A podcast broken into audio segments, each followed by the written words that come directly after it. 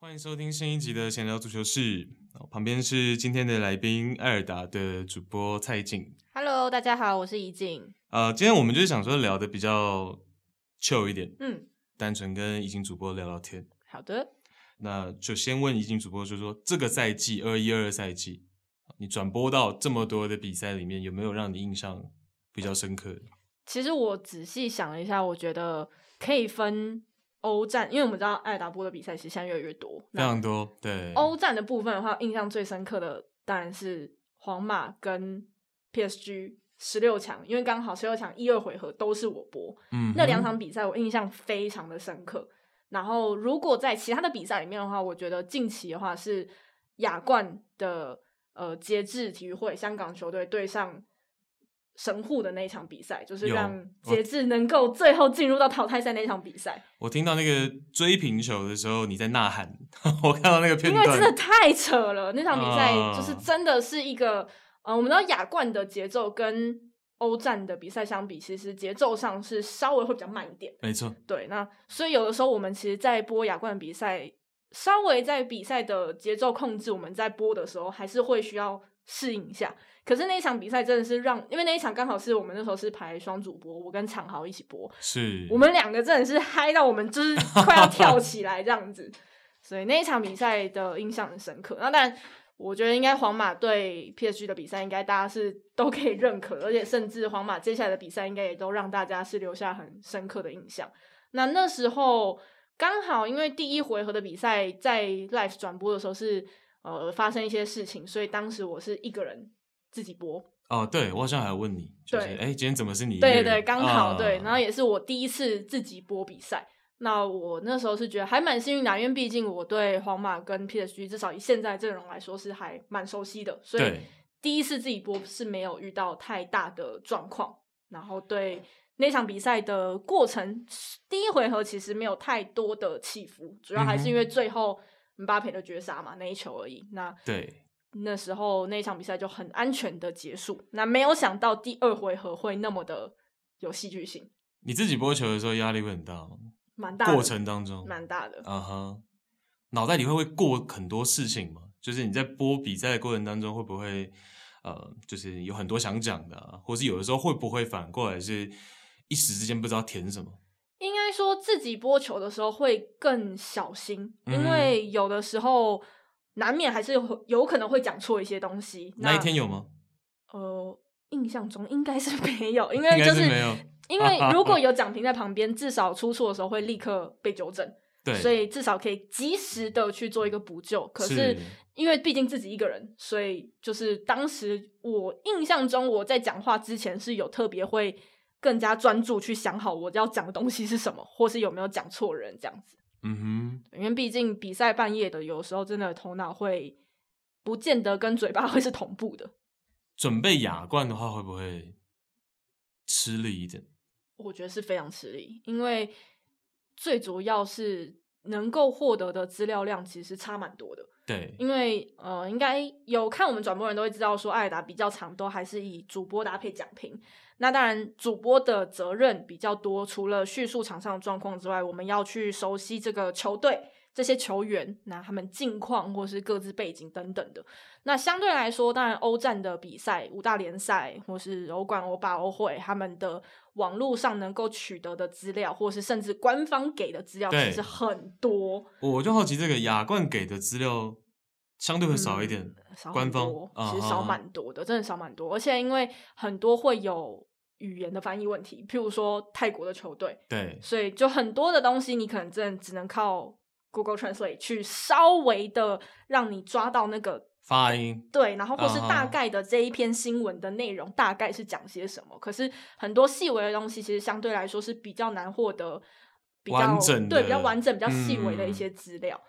所以这部分是我觉得最吃力的。但是，呃，比赛过程的话，其实还是有蛮多很精彩、很紧凑的比赛，还是有。是，对。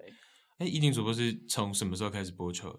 二零一九年的女子世界杯，那是我第一次在志伟哥的教导之后，然后让我开始尝试足球转播。在台内有培训这件事情吗？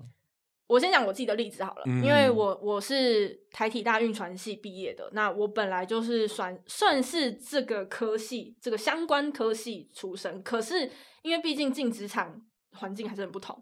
那我们起初进入，我起初进入到爱尔达的时候，就是等于就是体育记者的角色，所以一开始就是做新闻采访这一类的。那开始接触转播是呃大概入行半年左右之后。那一开始从花式滑冰的转播开始，然后到后来，呃，志伟哥是看我有对足球有兴趣。虽然说我那时候其实等于才刚开始看球而已，因为我进入到爱尔达没多久，就是二零一八年世界杯。是。对，那所以那时候他也看我对世界杯、对欧冠是有兴趣的，然后他就问我说，我有没有想要试试看播足球？我一开始就跟他说，我当然想，可是。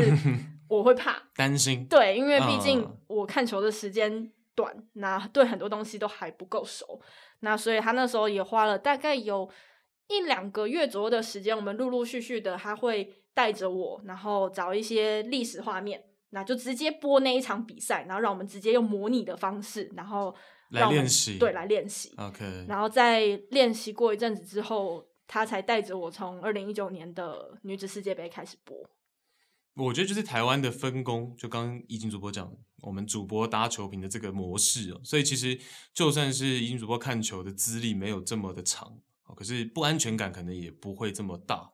对，我觉得我们台湾的分工是比中国的好，讲实话，对，呃，就是比较不会打架，大家各自能够做自己的事情，把它做好，然后球评也有思考的时间，然后去思考说，哎，场上的局势是怎么样？对，其实是。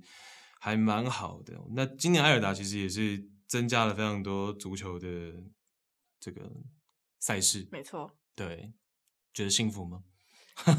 当然了，当然有比赛可以看都很幸福。因为其实我，因为我从二零一九开始播足球，然后那时候就是等于我才播第一个赛季就遇到疫情，然后那时候甚至也遇到，呃，我记得我那时候是。播到欧霸淘汰赛结束完以后，隔天就知道所有的比赛全部全部停摆，对。而且那时候是不止从 NBA 开始吧，我记得，对对对，对，NBA 开始，然后各个比赛各个项目全部一起取消以后，就突然觉得是不是我在赛啊？就是我，我开始播球就就遇到这个状况，嗯。所以以现在就算比赛很多很累很忙，可是就是都会觉得有能够播比赛，能够看比赛，就已经是一件很幸福的事情。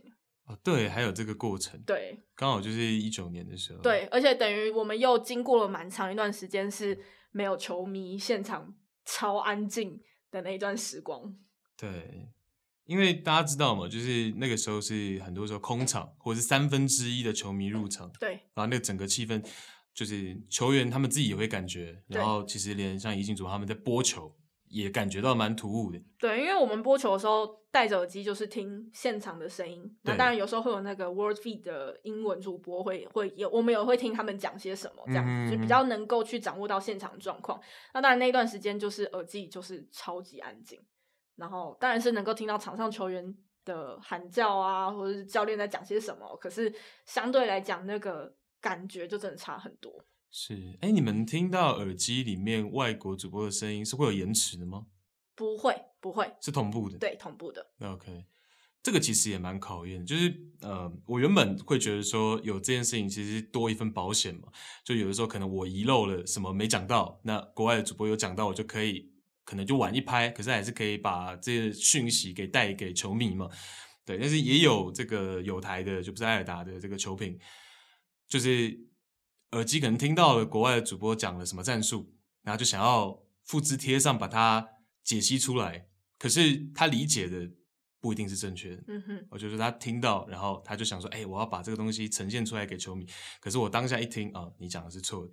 然后我就一听他讲的是错的，然后我就觉得他 delay 了，因为那个 play 已经过了大概十几秒，他才回头去讲这件事情的时候，我就觉得说怪怪的。然后我就是比赛结束的时候，我也比较无聊了。我又回头去听国外的，同一秒的时候，我就想说，嗯，你应该是听国外，我就回去听。果然，国外的这个啊赛评讲了一样的东西，可是他理解的是错误的哦，所以他变成说他翻译过来，结果是是错误的。但是我通常都会觉得说，这个也是对于你们来说是一个保险。应该说，它是一个可以善用的工具。工具对，嗯、因为就像我们刚其实有聊到这个球员名字发音的这个部分，就像呃，以比较英式的主播，他们通常都是会以英国的或是美式的发音去念球员的名字。可是像我们在艾尔达会尽可能的去还原。这个球员他的母语来念他的名字，所以有的时候我们自己也都会有一点，算是有点被影响吧。就是如果我今天很坚持念这个发音，可是我耳朵里面听到的英文主播念的跟我是不一样的。对，对我知道。但是我们刚私底下也讲嘛，就是那个是最简单，就是最方便。如果如果我都用英式发音的话，哦，我很多一都用轻音去带。都用耳去带嘛，那就很简单嘛。就是即便你可能事前没准备到这个球员，你都可能发得出这个音。其实很明显，就像现在在 RB 莱比锡的 Angelino，嗯，就是我们会知道他那个 G 应该是发赫的声音，可是英式的都会发 Angelino。对对，所以就是会等于我在念 Angelino 的时候，Angelino 的时候，我就会听到耳机里面就会一直听到会干扰到了，会干扰到你。呃，像因为其实我们也不止足球的转播嘛，还有其他项目。那像我自己的话，呃，譬如说，如果播到花式滑冰的，嗯、有的时候英文主播也会要看那一场比赛是哪一个主播在播。每一个主播，因为毕竟他们都有自己的特色，所以有的时候可能有一些我听过他能够补充的资讯，刚好也会是我需要的。但有一些可能他讲的东西，我相对来说可能就比较不会专心的去听他讲的，就是对我来说没有太多的帮助。了解，对，嗯哼，所以这就是转播的技巧。因为毕竟每个人每个主播自己的特色也都不太一样，那所以需要获得当下的资讯也不同。当然，最好的就是有一些可能是他们在现场有一些突发状况，那他们当然一定是最快能够知道发生什么事情的。这时候，因为毕竟我们在摄影棚里面嘛，所以我们完全不知道现场发生什么情况，可能摄影机也没有带到。的情况下，我们就必须要依赖他们讲的东西，那来跟观众说现在发生什么事。是，对，像呃，我印象蛮深刻，还有一次是二零二零年的时候，我们有播 J 联盟的比赛。嗯哼，那刚好我那一次就播到了一场，好像是大分三神吧。然后那一场比赛前面就开始下雨，然后就打到一半的时候就开始打雷，然后有闪电，所以比赛赶快就先拉掉，暂停了。对，赶快先让球员全部都进去，嗯、然后。那时候摄影机就是拍一个空景而已，就只是一个。你们也不知道到底。对，我们也不知道，就是他到底要停多久，他还要继续比吗？他还要，uh. 他还有没有要继续，还是说他上比赛也要拉掉？我们都不晓得。然后，所以等于我们那时候就只能依靠，就是耳机里面听到的资讯，然后跟赶快网络上，对，uh. 网络上去查现在现场到底发生什么事情，然后来跟大家来补充这样。了解。所以你们一般转播的时候，手机也在旁边。手机、电脑一定都在，通常是电脑，电脑比较快。OK，了解。好，那不知道，因为其实我们刚私底下有聊嘛，就是一进主播也有的时候会收到一些观众的反馈。嗯哼，有的反馈是好的嘛，有的反馈可能是给你一些建议嘛。你觉得？其实我觉得我在播球这段时间心态上变蛮多的。嗯，因为其实。呃，刚开始当然一定是紧张是最多，然后呃，甚至一开始要播到欧冠淘汰赛 live 的时候，会发抖吗？会，会发抖，会脚 软，会胃痛，好，就是真的是很严重，而且能理解，能理解，真的，这是我无法控制的，就是身体就是会直接有这种状况，然后。呃，大家知道比赛是半夜三点嘛？对，我我会大概就是十二点一点，我就会到摄影棚，就是就已经就定位，然后开始一边吃宵夜一边准备，然后让自己能够投入那个情绪，然后到现在就比较能够放松一些，就是比较不会紧张成那个样子。但是，嗯、呃，在整个这三年期间，其实我觉得最大的改变应该还是。对自己的信任感吧，因为其实起初我蛮不相信自己能够好好的播完一场球。嗯，那我会花很多很多的时间去做准备，当然一部分也是因为我自己看球的时间没有很长，所以我需要花更多的时间去收集资料跟背景等等的。但是到现在，可能也加上有累积了一些资讯之后，能够比较自在、比较从容一点的。用比较少，然后比较呃有效率的方式去准备。这对我来说是这几年之间转变比较大的。那当然，对我来说，观众的支持其实是蛮重要的，因为就像刚刚我提到，其实一刚开始也会有面临到一些，譬如说不太适应我的声音，会觉得为什么会有女生的声音在播足球的这样的看法。嗯、可是到后来，其实因为我是一个会直接回复球迷，真的假的？对啊，就是很多球迷会直接私讯我，我也都会直接回复，uh -huh. 就是我不会觉得这有什么状况。那我也很感谢很多给过我建议，或是我可能当时有口误我没有注意到，然后有立刻纠正我的这部分，我都会觉得这是对我的成长有很大的帮助。对，我觉得上转播台真的会有它的难度，嗯，就是说大家可能平常自己在家里看球的时候，你会觉得说啊，什么东西怎么会念错啊，什么东西可能会讲错，可他们上主播台的时候要临场反应过来，很多事情思绪要很清楚啊，所以。可能一时乱掉，什么东西就会口误到。我觉得还有，因为可能有些人比较不了解我们的工作形态，就是我们的工作并不是说每天就是播足球就没了，就是我们除了转播比赛之外，就像我刚提到，我们还要做新闻，你要做访问，还要做访问、做采访，然后做赛事的新闻，当然是最多的，就每天 daily 的新闻，那绝对是不止足球。棒球、篮球是肯定的，然后也会有其他我们有转播的项目等等的。我，我那一天是有跟先蒙哥聊到过了，就是说其实因为我对于这件事情也是会有一些介意嘛，就是说单纯足球的专业上，有的时候确实不管我听艾尔达还是听 Eleven Sports，还是都会有呃错误的地方。那我会比较 focus 在可能战术上、阵型上，这我个人比较琢磨的地方啊。所以有时候我听到真的是会一时之间也会来气，就会觉得说。这个东西还是偏向是你你你的累积，那可能或者是功课上，那就会觉得说，嗯，然后我可能就跟谢某哥讲说，就为什么会这样？然后谢某哥就讲了一个很实在，我觉得这个是蛮实在，给大家参考，就是就是钱的问题了，就是台湾真的你说能不能专职就只 focus 在足球这件事情上面去做？很专业的播报，然后你一个礼拜、一个月、每一天就是沉浸在足球世界里面，那当然你的专业度会更提升，然后可能会更稳定，哦，就是不太会有出错的情况。那像已经主播刚刚讲的，其实像主播还要负责很多其他的每天的新闻，然后要去跟进，然后要访问什么的。知道这个环境的状况，然后同时让我们一起让台湾的体育环境越来越好，因为。回归到讲到说跟钱有关，最大的当然就是市场，因为台湾可能在体育这一块的市场，相对你跟国外去比，当然一定是有很大的落差。没错，没错。对，所以就是以很简单的，现在台湾在体育媒体的整个呃工作分配上，如果说以平面，就是像那种文字记者，其实，在台湾大部分就是。你有可能是专职跑篮球或是棒球，嗯哼，但是其他所有项目会归类为综合线，没错，对，综合线就是包括了足球、羽球、桌球等等田径，你所有想得到其他不是棒球、篮球之外的项目。所以对台湾的体育记者来说，你必须要什么都会，然后你什么都要懂，然后什么样的选手你都必须要去了解，所以相对来讲一定是会比较吃力的。当然，以球迷的心态，可能看了都会觉得说，为什么？我知道东西，你身为专业人士好像都不知道。可是，就是大家可能也要换位思考一下，就是球迷可能他永远就是就是关注的是自己的喜欢的球队、喜欢的项目。但是，以现在台湾体育媒体的环境，大部分的记者是很难，应该说或是公司很难让一个记者或是主播能够专职只顾一个项目。这是目前市场上没有办法。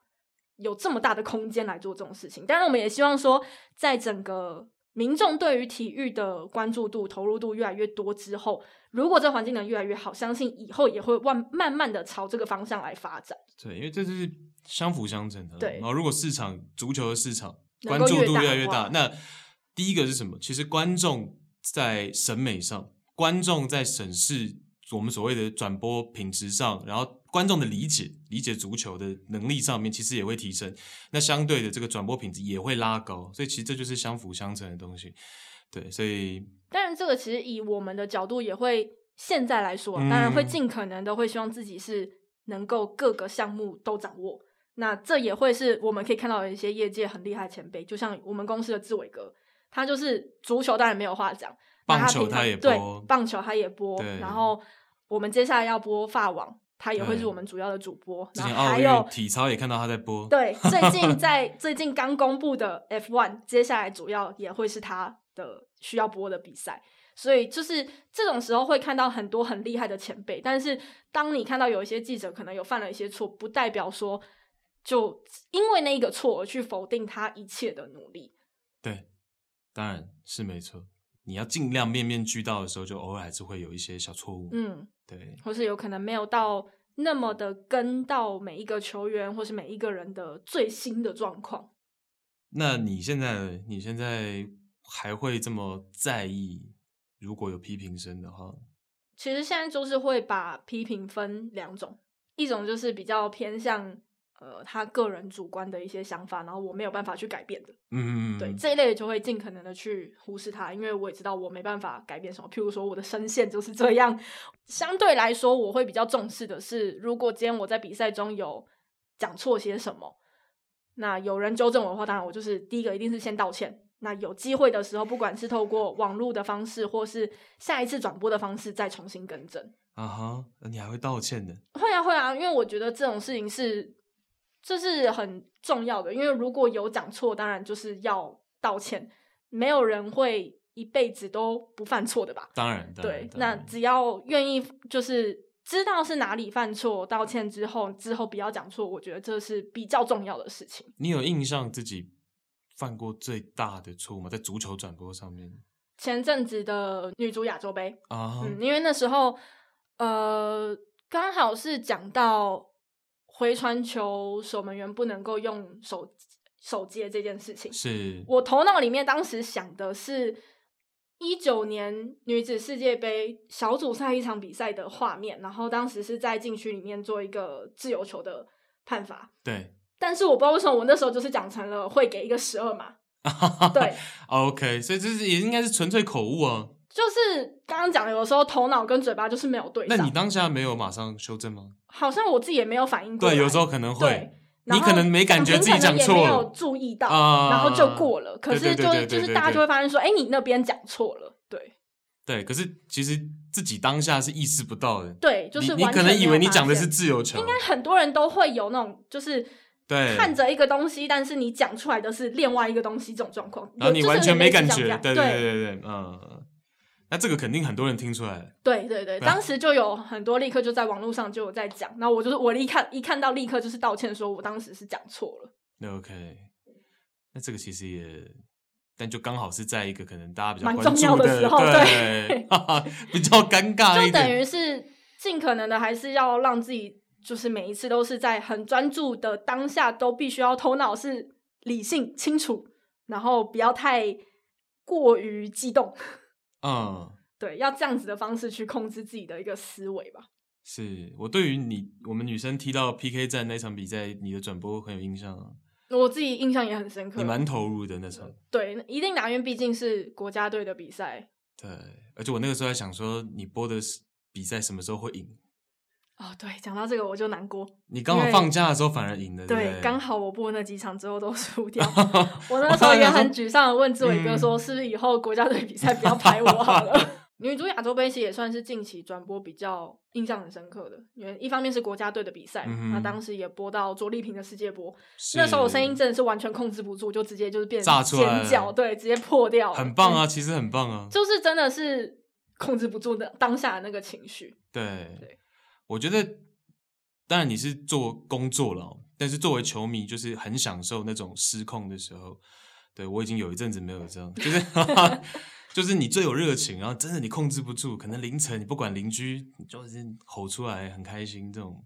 因为我我觉得有长期在看我们转播的，应该会蛮清楚，我们大部分主播的转播比赛的一个共同的想法，就是如果今天是像这种职业比赛。我们一定都是以最中立的方式去播球，或是播不管是什么类型的比赛。当然，但如果今天是国家队的话，我们当然会希望我们自己国家的，不管是球员或选手，当然会希望他们他们赢，因为毕竟是我们自己人嘛。所以像那时候转播到奥运就很明显，那当然，我们都会以比较客观的方式，我们也不会去诋毁对手，因为运动场上就是这样，大家就是互相的竞技，那看谁的比赛的临场发挥能够把自己平常训练的东西发挥出来。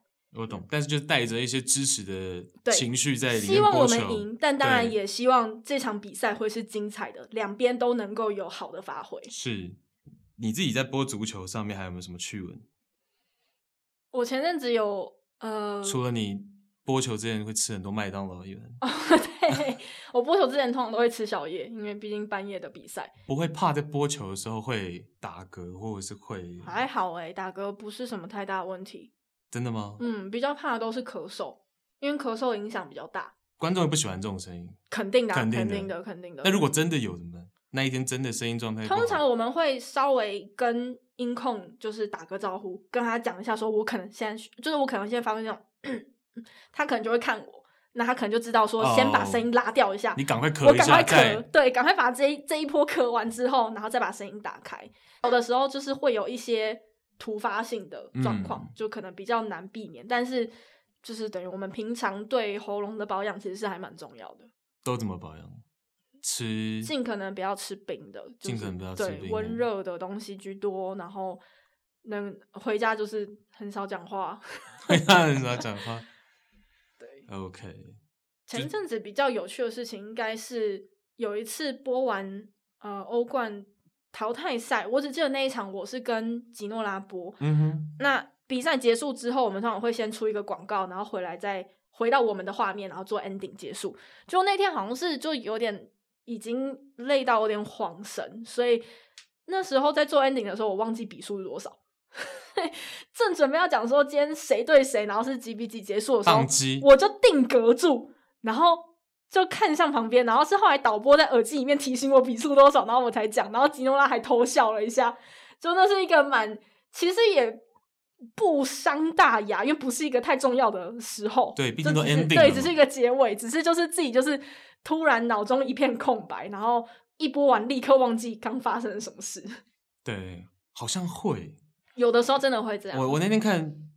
但不好意思，也是你们台。我那天看艾尔达，然后播篮球 NBA，然后我忘记主播球评是谁，讲真的忘记了。但是就是赛后的时候，他们就讲说，今天勇士赢球啊，是因为其实进攻宕机，然后今天是靠防守。然后主播隔没多久，他又不就是有点宕机嘛，他就反过来又讲说，哎，今天这个因为看数据上面，勇士今天的防守又有失误很多，他又反过来讲说，哇，勇士今天失误十四次，那是靠进攻帮忙补救。我想说。那这不是自相矛盾吗？你一下子说靠进攻，一下说靠防守，因为勇士那一天就是打灰熊，有一场是状态很差，但是赢了嘛，所以赛后也会这样。可能你们就是累完了，有的时候会结束的时候瞬间的虚脱感，就是因为所有的专注力是放在比赛的当下，然后最后一点点可能没有盯住，就会瞬间放松下来。对，比赛中最重要的事情就是控制节奏。今天如果说这样比赛很精彩，当然就不会有太大问题，因为你光是叙述场上的状况，可能就已经有很多东西可以讲，就来不及。对，嗯、但是如果今天两边都把速度慢下来，那两边就是一直在后场的自己传球，然后可能中场都还没有过去，球就断了，然后就一直没有一些攻势出来的话，这种时候其实就是我们平常准备的那些。背景资料啊，小故事啊，要拿出来填。对，可是这个东西怎么去在比赛中取得一个好的平衡，其实也是我这几年不断在学习的东西。我觉得这个好难平衡，这真的很难，因为这个好难哦。刚开始我最常犯的错误就是我都会一直在讲这些东西，是，然后反而忽略掉场上的状况。对，然后其实那一段时间也是，呃，像我刚开始播的时候，志伟哥跟我们的老编比尔，他也他们都会看一下我播的比赛。然后会跟我讲，可能有哪些地方需要再做调整。那那时候志伟哥就有跟我讲一个很重要，就是一定要先以场上的状况为优先，优先，因为那毕竟是 life 的东西，所以就是要等到比较有刚好可能稍微慢下来，或是这个球员发生了什么事，那我刚好这时候可以补充。所以这东西一方面是你必须要有很大的资料库的收集，那一方面是你必须要临场有那个。能够立刻想到这时候可以补充什么？了解。对，嗯哼，这个我是真的觉得很难，因为呃，自己身边的朋友每次反馈其实也都不一样。嗯、有些人喜欢听故事，嗯，他会觉得说在转播当中听一些小故事很有趣。那有些人就希望说主播可以把这个所有的啊专注力都放在场上去，就好好讲比赛状况。对啊，所以这个就真的是也是蛮难去取舍的了。其实我刚开始播球的时候，尤其最初期，我播完一场比赛，我会戴着耳机重听一次自己播的东西。哦，好有勇气哦。呃，有时候蛮难过的，因为会一边听一边觉得说，我那时候怎么没有讲这个？我那时候怎么这样子讲？可是我觉得就是这样一次一次之后，会慢慢的掌握到这个节奏要怎么样去调整。我觉得最厉害的真的是。我们作为主播，因为就像我刚刚提到，我前面一开始足球是他带我练习的，然后那段时间他是拿以前世界杯的画面，然后就是我们以前旧的资料库的东西挖出来，那些比赛其实也是他过去播过的。那蛮有趣的是，我们可能播一段时间，它都是用静音的嘛，然后我们就是直接模拟，模拟完以后，我们会重听当时他播的，发现他会讲跟可能几年前一模一样的东西。嗯哼，所以这其实真的是一个主播需要对长期累积培养的一个东西，对数据库的东西，对我我觉得是这样，这个就是功力了。嗯、那那当然是这是没错，因为我们也讲了，转播单位其实都会给一些呃就是就近的一些数据，嗯，但是或者说当场这一场比赛可能会发生的一些可能呃数据的累积啊，里程碑的达成啊，然后这些东西他们会提供嘛，但是就是。你如果能够去想象到过去哪一个 play 很像，那这个确确实就是说我转播的累积，对我的数据库有这个东西才能讲出来嘛。哦，所以这个确实是，所以那个时候你就是练一次，然后可能再回头听志伟主播当初播的，对，去做一个比较，对，啊哈。那这个成长方式其实蛮。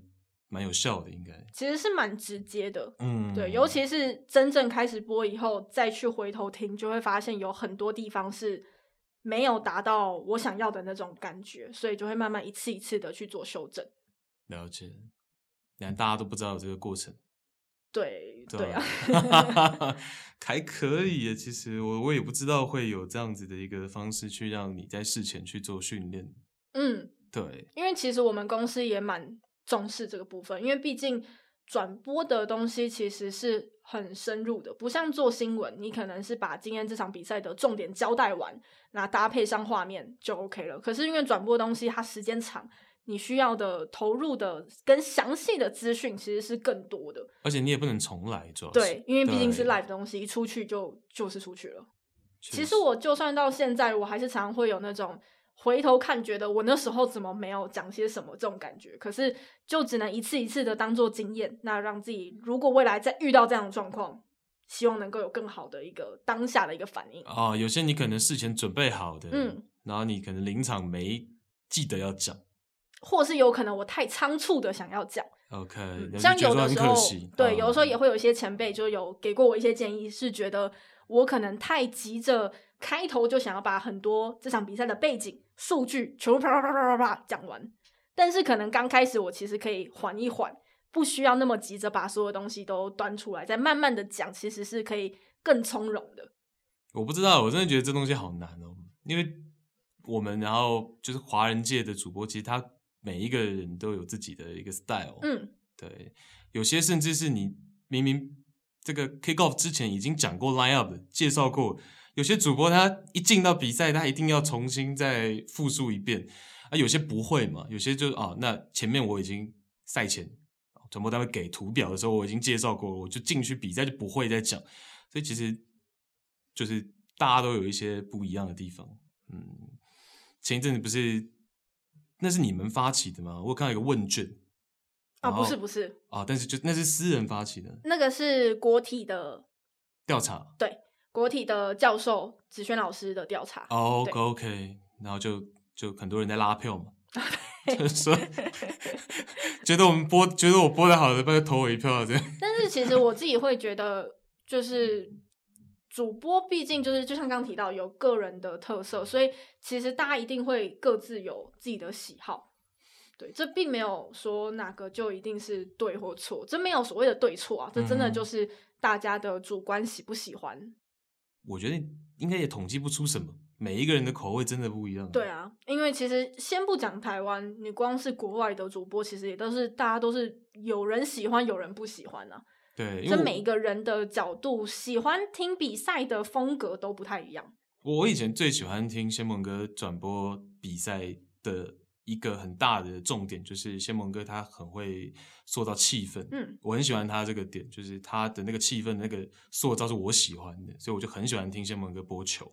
哦，所以确实就是其实有点各自喜好的不同。好，再来是游戏的环节，然后这边补录一下，就是游戏的。方法，然后还有到时候抽奖会送出去的奖品有哪一些？然后呃，游戏方法呢，是我跟怡景主播会分别从五大联赛的范围选出我们觉得颜值最高的球员，组成一个四三三的 line up。然后呢，就是所有听众可以跟我们共同参与，然后到时候听完之后私信我们，选择你觉得你的审美跟我比较像，还是跟怡景主播比较相像。好，那怡景主播的话呢，你到时候就给我一个号码一。那如果是觉得跟我的审美比较接近的，就给我一个号码二。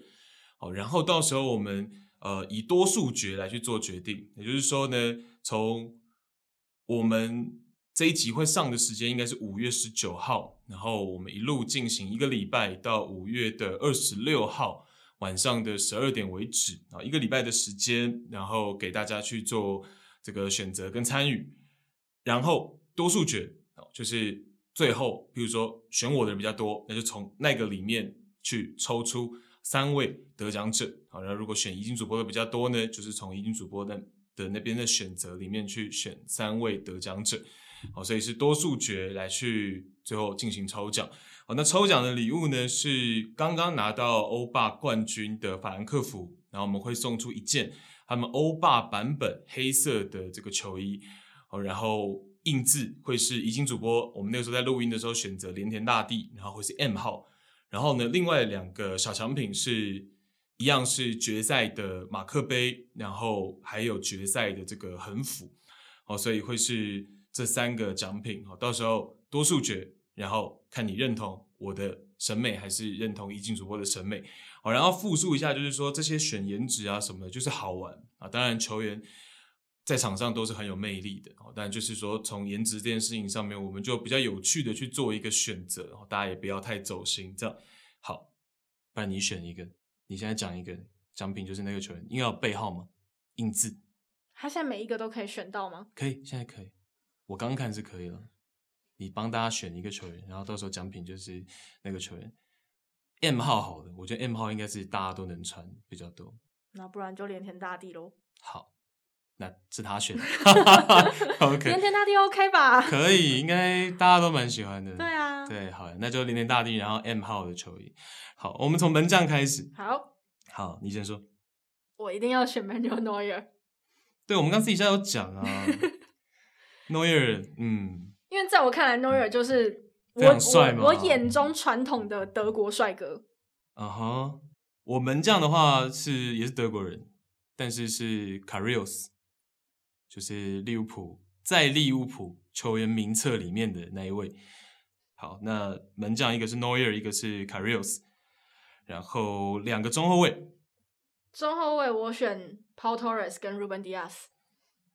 好，黄前的 Paul, Paul Torres 是非常多女生在欧洲杯之后嚷嚷说是我老公的，对，超级多女生 超喜欢 Paul Torres。Paul Torres 的眼睛超级美。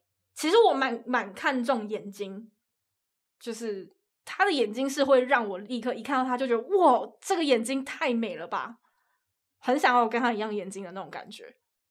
跟男朋友一样吗？呃，没有，我想要放我自己脸上，不好意思。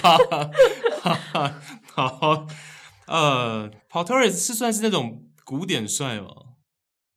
一点古典韵味，对不对？有没有一点？嗯，我觉得也蛮现代的耶。OK，好，反正 anyway 你很喜欢的，我觉得好多女生啊，这个应该是女生通俗的答案。是现在，应该是没有什么人会说他不帅的吧？这倒是真的。第二个是谁？刚说 Ruben Dias 啊，他他也是，嗯，对，本菲卡的时候就很帅。我我我不知道为什么，我觉得好像本菲卡的时候比较帅。现在也很帅啊，是长一样啊，但不知道为什么。可能我自己情感上，我觉得他在本菲卡的时候比较帅。他本菲卡就是队长了哦。嗯、然后对，他是真的也蛮帅。哎，我觉得你的选择好像都蛮合理的吗？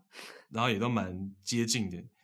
因为我今天就是为了跟怡景主播稍微有点区隔，对，所以我会选稍微比较冷门一点的。到时候，呃，我应该会在 IG po 一篇给大家看一下我选的这些球员长怎样。我怕大家不认识。我选了一个，现在我选了两个中卫都是在意甲，然后一个是现在在 Salernitana 的 Radu Dragusin 啊，Dragusin 是之前啊，他是现在球员名册应该在尤文，然后他这个赛季先被租借到。Sampdoria，然后再被租借到 Salernitana，对，然后他是呃尤文的名册的球员，所以是租借，他会回到尤文。然后给我给怡景主播看一下长怎样，我对他蛮有自信的。我们要跟大家提醒一下，我们是从基本上都是从五大联赛去挑，对，我们都从五大联赛去挑，对，对，啊，嗯，是帅，但不是我的 type。一到十分，六七吧？真的假的？嗯我们刚自己在讲说，男生女生的审美有有点，毕竟个人喜好还是会有点，嗯，不太一样。嗯、他可能已经是我 line up 最帅的他眼睛也是很漂亮，对，五官是深邃的，而他很年轻，不过表现这个赛季是不怎么样。好，另外一个中卫我选的是 Quarta，在佛伦蒂纳，阿根廷的呃边缘国脚。你看他呃，这是没胡子的版本。然后有胡子的版本，OK，嗯嗯，呃，怎么也没什么话。Not my type，就 这比较不是。好，OK，我比较是 Paul Torres 那那一派的。可是我觉得 Paul Torres 比较算是阳光，阳光，有一点带美的帅。这句我比较听得懂。嗯，应该要这样讲才对，应该是有一点带美的帅，就是以女生的视角，我会很希望我的五官能够跟他相近。OK，好，就如果把她变成一个女生，她肯定会是一个大正妹。OK，呃，右边后卫，右边后卫，我后来选的是，我原本想要选 Pavard，但不能，但是因为我的拜仁名额已经被用掉了，对，所以我后来选的同样也是 Benjamin，但是我选的是 RB 拉比锡的 Benjamin henricks。嗯哼。哇哦，这个你应该没有想到吧？完全想不到，不是。但 Henrichs，我觉得 henricks 很像黑豹那个演员。OK，但是我的首选是 Pavard 的。henricks 这个赛季是还、嗯、还不错啊，还不错啊。对啊，但嗯，纯粹以颜值外观，你也蛮喜欢的。OK，好，左边后卫，左边我后来选的是利物浦的 Tsimikas。哇哦，又是一个不同风格。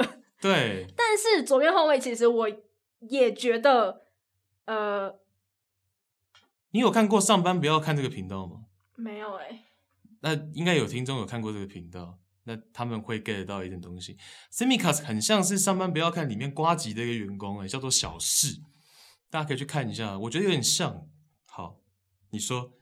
你不是因为那天足总被他罚了最后一球才？没有没有没有没有，不是因为那个，不是因为那个。但是我觉得以左边后卫的话，Hernandez 兄弟，Lucas 跟 Zio 我也会喜欢。嗯。然后还有一个应该是比较冷门的，就是罗马的 Zalewski。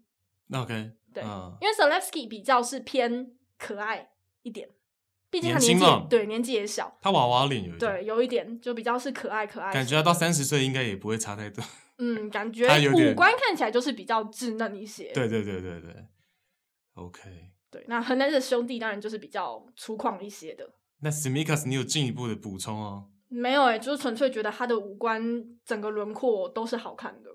你喜欢那样的脸型吗？在现实生活中还可以，比较应该有点类似，细长。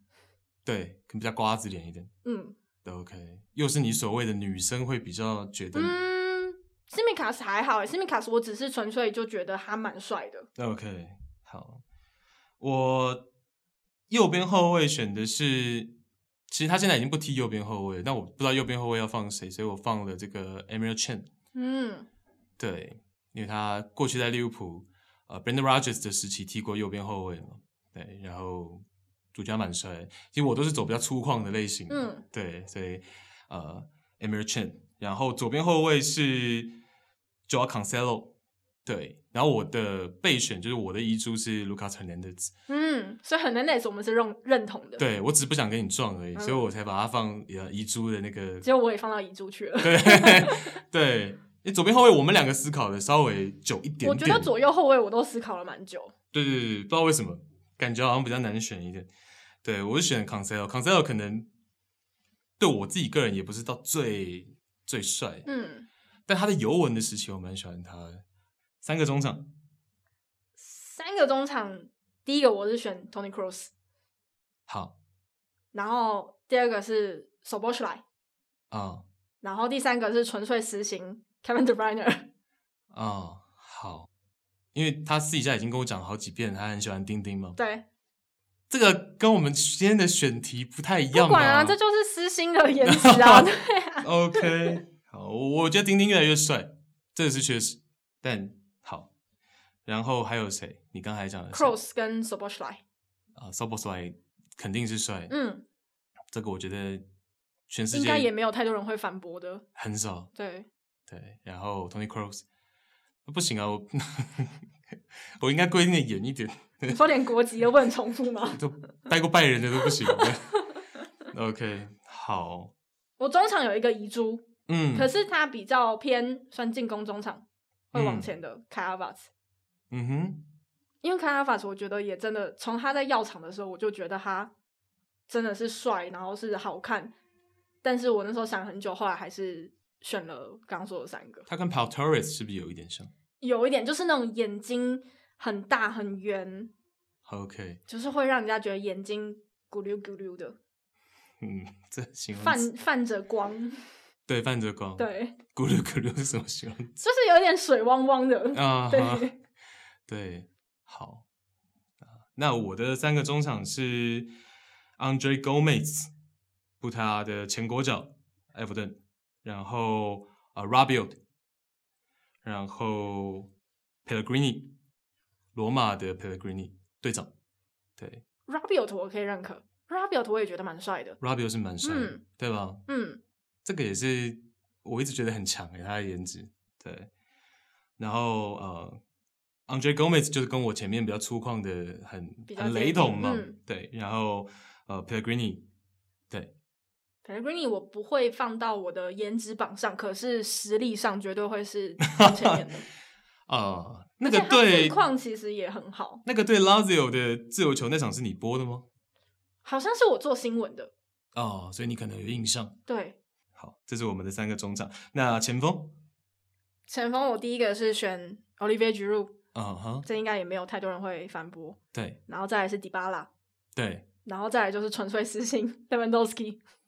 对，就很不三前锋。可是因为我觉得 前锋可以选的人太多了。那你说嘛，还有什么遗珠？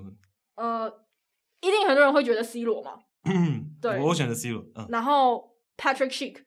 对，Patrick Schick 我觉得也是。哎，对，完全没想到他。哎，对我忘了。嗯。然后我其实也觉得 João Felix 很帅，而且我觉得 João Felix 跟 MLB 密尔瓦基酿酒人的 Yelich 长得超级像，我个人觉得。那我觉得 Joao Felix 帅一点。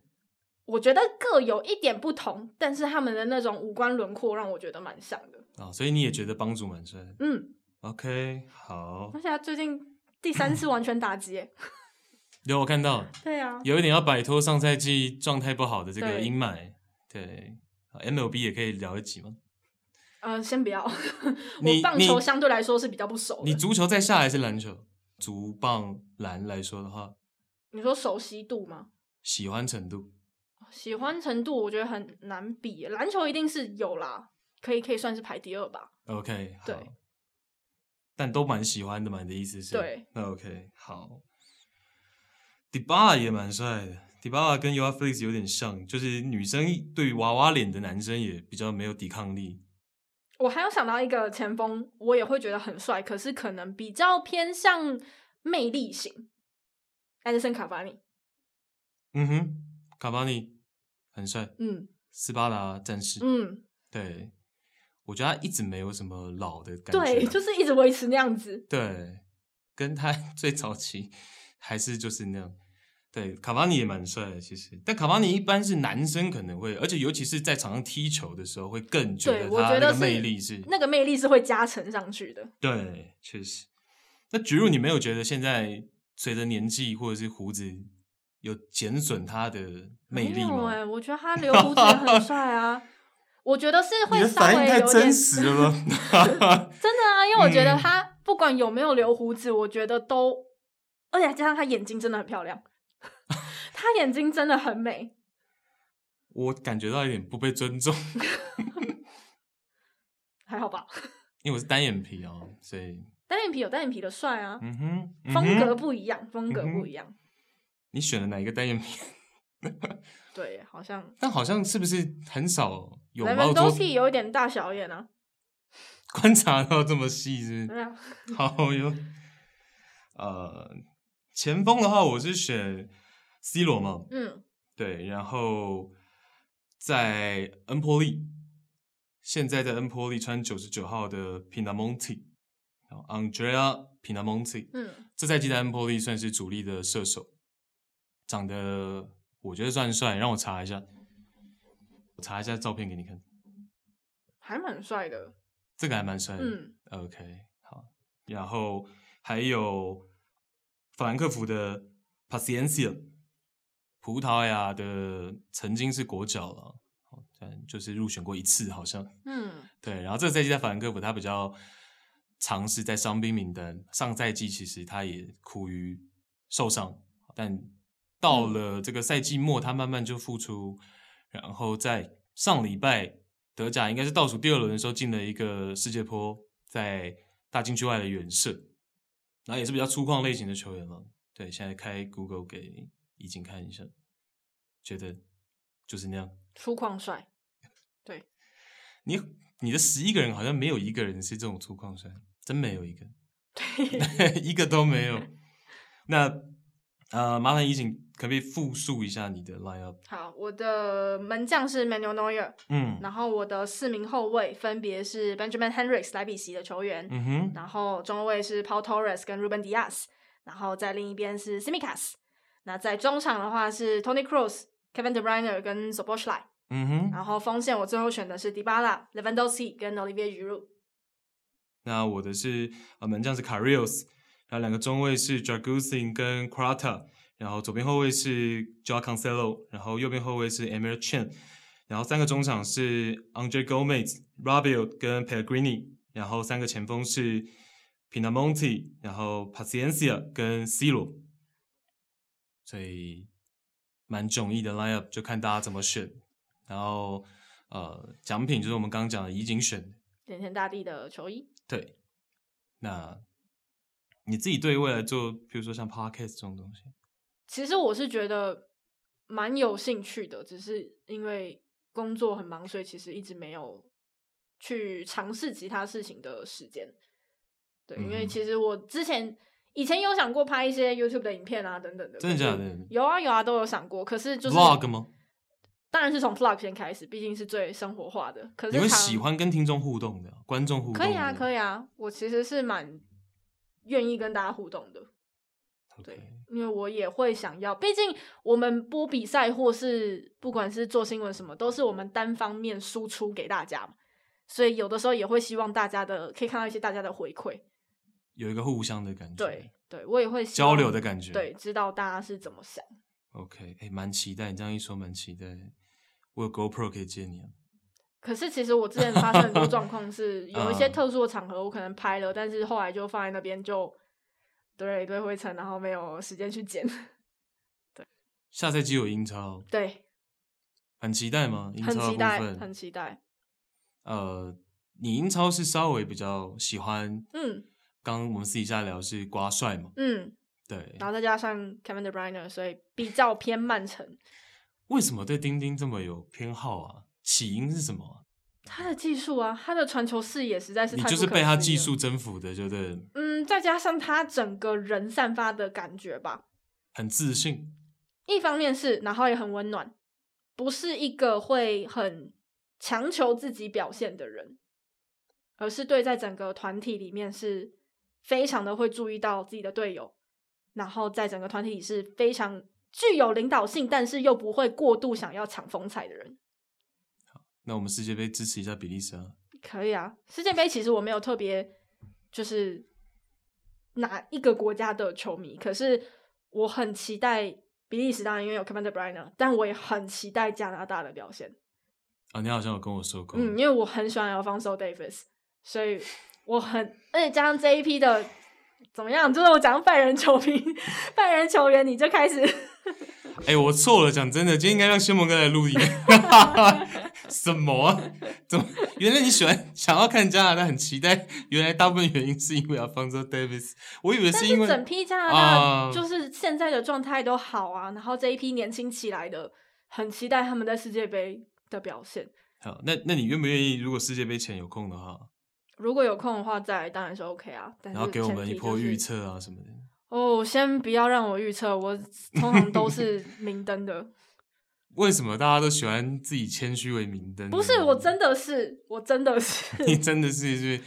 那你临走前讲一下欧冠决赛。